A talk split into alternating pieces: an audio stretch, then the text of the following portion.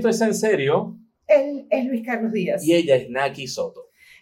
Llevamos varios días escuchando el criterio de diversos científicos alrededor del estado de la pandemia en Venezuela. ¿Qué carrizo está pasando con el COVID en Venezuela y además cómo se cruza una emergencia humanitaria compleja a la par de una epidemia de estas dimensiones. Venezuela vive una situación distinta a la del resto del continente porque la crisis que originó la escasez de alimentos, medicina, causó una migración de más de 5 millones de personas, aún hoy recrudece y de hecho empeoró en cada una de las variables. Si antes se hablaba de algunos apagones en algunos sectores del país, pues resulta que se han masificado. La escasez de agua, la, la, la posibilidad de transportar los pocos alimentos que está produciendo el agro. Y todo empeora entonces. En efecto, quisimos hablar con nuestro amigo Feliciano Reina, defensor de derechos humanos, fundador de Acción Solidaria, un hombre muy comprometido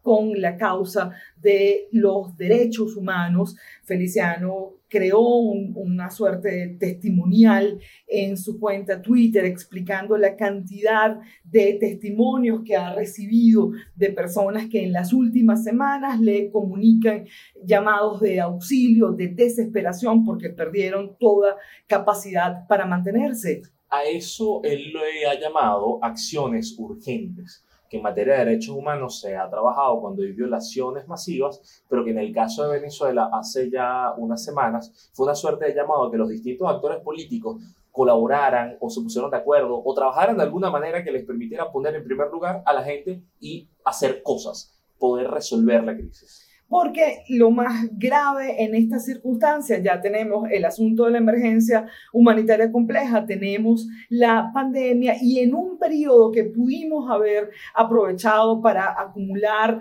ayuda humanitaria, alimentos eh, para las personas más vulnerables, el gobierno de Nicolás Maduro se ha cifrado en hacer propaganda de sí mismo, en surfear la ola de que lo ha hecho bien, de que todo está chévere, de que ya atravesamos esta historia, de que qué bárbaro, lo han hecho bien y no han pedido más ayuda como la que necesitamos. Vamos entonces con Feliciano Reina.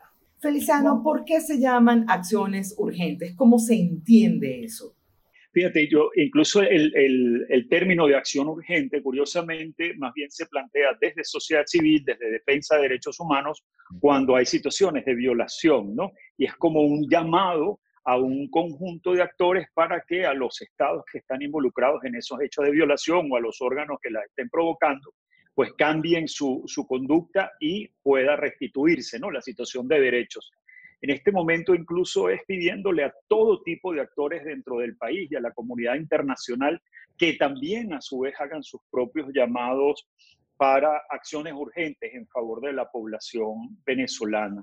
El, el drama en el que estamos, y lo habíamos explicado así, era, digamos, ya la, la situación de precariedad en la que estaba viviendo la población ya el año pasado y desde empezó a verse con mucha intensidad en 2016 cuando se plantea este tema de la pandemia, entonces, digamos, a lo poco que venía haciéndose en términos de resiliencia, incluso cuánta gente inventando cómo poder ganarse la vida y poder superar estas olas de dificultad y las familias en el exterior y, el muchacho que le mandaba o la muchacha 20 euros, 50 euros a su familia aquí adentro, todo eso se paró en marzo marzo, abril y estamos en, el, en ya mitad del tercer mes.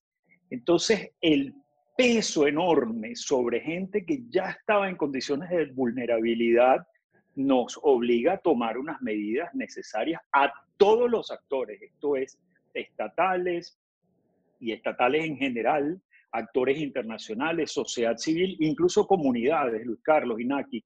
Feliciano, ¿cómo se piensa una estrategia de atención de esta emergencia si no hay democracia? ¿Cómo se toman decisiones que no terminen dándole más poder al poder, que en paralelo es el que generó buena parte de esta crisis?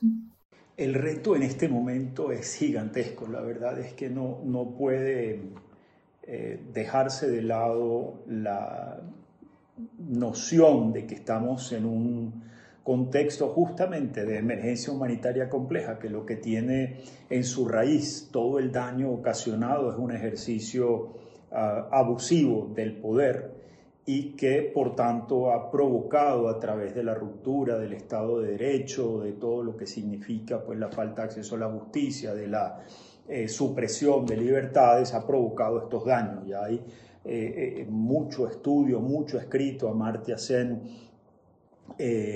lo ha planteado muchas veces, ¿no? Como en estos espacios cerrados, pues es donde más pueden ganar terreno las situaciones que afectan y hacen más vulnerables a las poblaciones.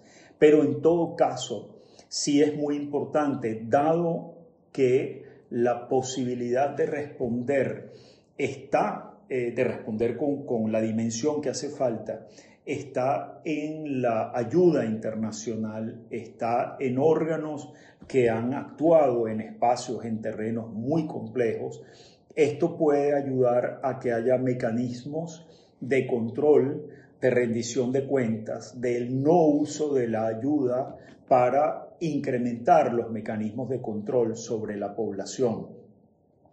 Para nosotros el hecho de que haya salido este informe eh, con, digamos, con datos tan, tan alarmantes sobre la situación de hambre y de inseguridad alimentaria en el país y que además al mismo tiempo casi hubiera información sobre esta iniciativa de 11 órganos para apoyar con las cadenas eh, productivas de comercio agroindustriales de los países de la región, que incluyen a la FAO, Programa Mundial de Alimentos, Banco Interamericano de Desarrollo, CELAC, CARICOM. Es una oportunidad al final porque puede eh, llevar a que con esa cooperación esos mecanismos de control, la preservación de la independencia en la implementación de la ayuda sea posible.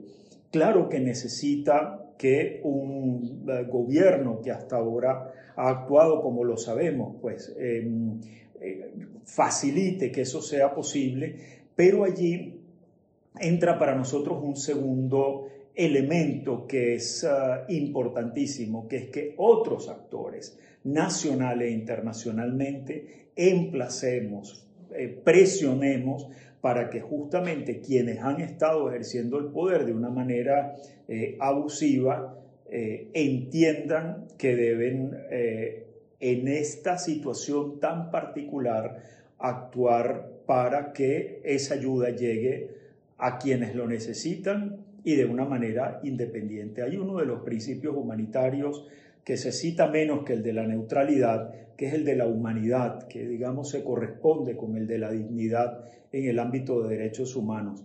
El sufrimiento en este momento es gigantesco, la incertidumbre, el daño, de manera que creo que es posible, eh, precisamente forzados por una circunstancia tan, tan... Ah, ah, digamos, eh, extrema y, de, de, tanta necesidad, creo que es el momento en que podría eh, finalmente abrirse ese espacio humanitario en la dimensión que hemos estado solicitando. Feliciano, ¿cómo puede la sociedad civil contribuir a, a, hacerle contrapeso al Estado? Un Estado que ha demostrado ser negligente a pesar de las circunstancias. ¿Cómo podemos contribuir en la actualización de cifras, en la proveeduría de alimentos, en el reparto de esos alimentos, en la ayuda a personas más vulnerables, cómo puede involucrarse la sociedad civil. Es imposible, imposible pedirle a la población que está en una situación tan, tan precaria que se quede en casa confinada sin ayuda externa no es posible. Sin recursos para transferir directamente a las personas no es posible. Sin apoyo al sector agroproductivo y para que además pueda transportar lo que produce hasta el último lugar y esto requiere cooperación con el sector privado y de nuevo con estas agencias internacionales, no es posible. Eh, y eh, si ha habido digamos, ya en este momento alerta sobre lo que significa el hambre para la población y la falta de gasolina para poder movilizarse incluso para ese eh, sustento diario. Ya hemos visto personas que tienen que caminar eh, eh, largas distancias para poder ir a buscar una bombona de gas o llevar agua a la casa. hemos sabido ya, por supuesto, y, hasta cercanamente me ha tocado saber de familiar utilizando leña para cocinar. Es decir, eso está allí y por eso no, no, no es posible, de nuevo, pensar que la única respuesta entonces es este confinamiento que además desafortunadamente se combina con una conducta de, control y de restricción ¿no? de, libertades, así que también da excusa en ese sentido. Eh, pero si llega a confirmarse lo que ya sociedades científicas están diciendo sobre un incremento sostenido de casos de, de coronavirus, eh, por un lado, la respuesta no puede ser tampoco esta de que caso que aparezca, caso que me llevo, porque eh, en el manejo adecuado de esta situación, como lo hemos visto en otros lugares, si una persona está asintomática, lo importante es justamente que pueda ser identificada y que pase su periodo, o de síntomas leves me refiero, y eh, también que pase su periodo en, digamos, en su casa, no llevarla a un sitio eh, donde probablemente en algún momento dado, un sitio de salud pública, donde hará falta espacio para atender a otras. Así que eh, es, es el momento en el que sin que tengamos el impacto del coronavirus y ojalá se mantuviera en estos niveles, yo lo dudo por toda la evidencia que uno ha podido ver, pero en todo caso, si el impacto no es tan grande como en otros lugares, bueno, razón de más para poder trabajar por ese confinamiento bien llevado, pero ayudando a las personas a que puedan enfrentar una situación indudable, de nuevo, de precariedad, de hambre, de dificultad para manejar el día a día. Naki, retomamos la conversa con Feliciano Reina porque él menciona que hay cifras de la academia que proyectan que pudiese pasar en Venezuela. Y es ahí donde entran las cifras de la Academia de Ciencias Físicas, Matemáticas y Naturales. Ha sido impresionante. Yo lo único que lamento de verdad es como lo, lo poco amable que es el documento, eh, la manera como lo colgaron, no es fácil de verdad de manejar, pero tiene datos muy importantes basados en modelos epidemiológicos. La gente de la academia hace proyecciones sobre el estado del COVID en Venezuela y llega al menos a cuatro hallazgos trascendentales. El primero de ellos, a pesar de su imprecisión, es que el pico de la epidemia aún no ha llegado a Venezuela y que pudiera desarrollarse entre los meses de junio a septiembre. Esto es lo que hace que nos invita a pensar, primero, que, en que hemos aprovechado los meses de cuarentena, los más de dos meses de personas confinadas en todo el país. Y segundo, cómo nos preparamos para el escenario que realmente es grave, porque ellos hablan de poder tocar incluso cifras de mil a cuatro mil contagios diarios en los momentos en los que la epidemia pueda llegar a niveles muy altos. Y de hecho los separan como los escenarios, eh, son cuatro, cuatro escenarios en los que trabajan y ese es el menos amable, el de los 4.000 contagios diarios, pero no por, por menos amable, es el menos probable.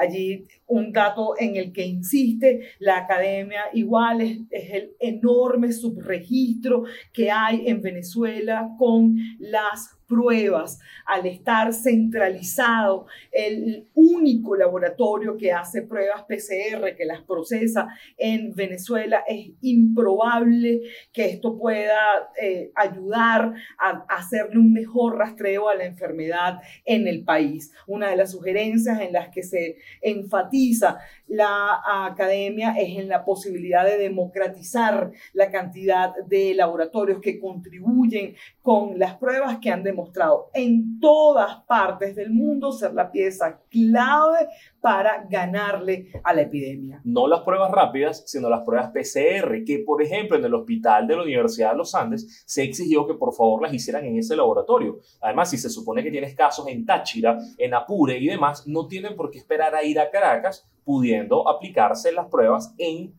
en Mérida. Así es. Lo mismo ocurre con Zulia, lo mismo ocurre con Margarita, porque uno de los focos principales del país tiene que esperar a que sus pruebas vayan a Caracas, vuelvan a Caracas, en un momento en el que ni siquiera hay combustible. Hasta ahora, toda la, la, la digamos, la evidencia indica que es una manera de controlar la información sobre la enfermedad. Si yo no abro la cantidad de laboratorios que trabajan con esta historia, si es uno solo y lo controlo yo, yo controlo lo que se dice sobre la enfermedad, pero es muy grave porque la cantidad de pruebas eh, PCR que se han realizado en Venezuela nos hace, de hecho, el uno de los países con menor cantidad hechas en América Latina, aunque en la narrativa oficial somos, pero los papás de los helados. Y eso también significa que las epidemias tienen momentos. Eh, los momentos de Venezuela han estado rezagados, como hemos estado rezagados del mundo, porque hay muy, pocas, muy pocos vuelos aéreos, contacto con el exterior, baja movilidad, baja productividad. Claro que la enfermedad se ha movido a una velocidad más lenta, según han dicho las fuentes médicas, pero eso no quita que uno no pueda o no deba dejar de cuidarse que creo que es lo más relevante, aunque la cuarentena lleve ya más de dos meses y la gente está enloquecida y esto haya quebrado comercios e industrias, igual la gente tiene que mantener todos los cuidados posibles. Yo creo que la academia ahí también hace una, una evaluación importantísima, LC, que, que es hablar de por qué la ruptura de la cuarentena se da como se da. Es decir, si hubo un acatamiento importante por parte de las personas que tenían mayor tráfico eh, y en consecuencia capacidad de contagio, termina rompiéndose por dos razones, porque el gobierno efectivamente se ha empeñado en decir que ya controló la situación, que aplanó la curva, que son unos, unas maravillas para controlar una pandemia, y la segunda es porque las condiciones de vida de los más vulnerables no le permiten permanecer en su casa encerrado sin comida, sin agua, sin gas doméstico, sin nada. O sea, tienes que ganarte la vida y tienes que salir. El miedo a la enfermedad se encargó de diluirlo el propio gobierno nacional con su narrativa de absoluto control. Así que vamos a estar muy pendientes y vamos a tener que hacer más ediciones de En Serio dedicadas al momento de emergencia que vive Venezuela, porque al ser tan estructural, no es como el resto de los países que básicamente van a levantar la cuarentena y van a seguir con su vida. Nosotros vamos a levantar la cuarentena y nos vamos a dar cuenta que hay mucha gente que sigue encarcelada en un país. Esto fue en serio, él es Luis Carlos Díaz. Ella es Naki Soto y pueden ver mucho más de nuestros contenidos. Ah, se pueden suscribir aquí abajo, hay una campanita, una cosa, es una campanita. ¿verdad? Sí, señora, en YouTube, pero también en patreon.com. Ah, slash Naki Luis Carlos, todo pegado, es una maravilla. Cuídense mucho.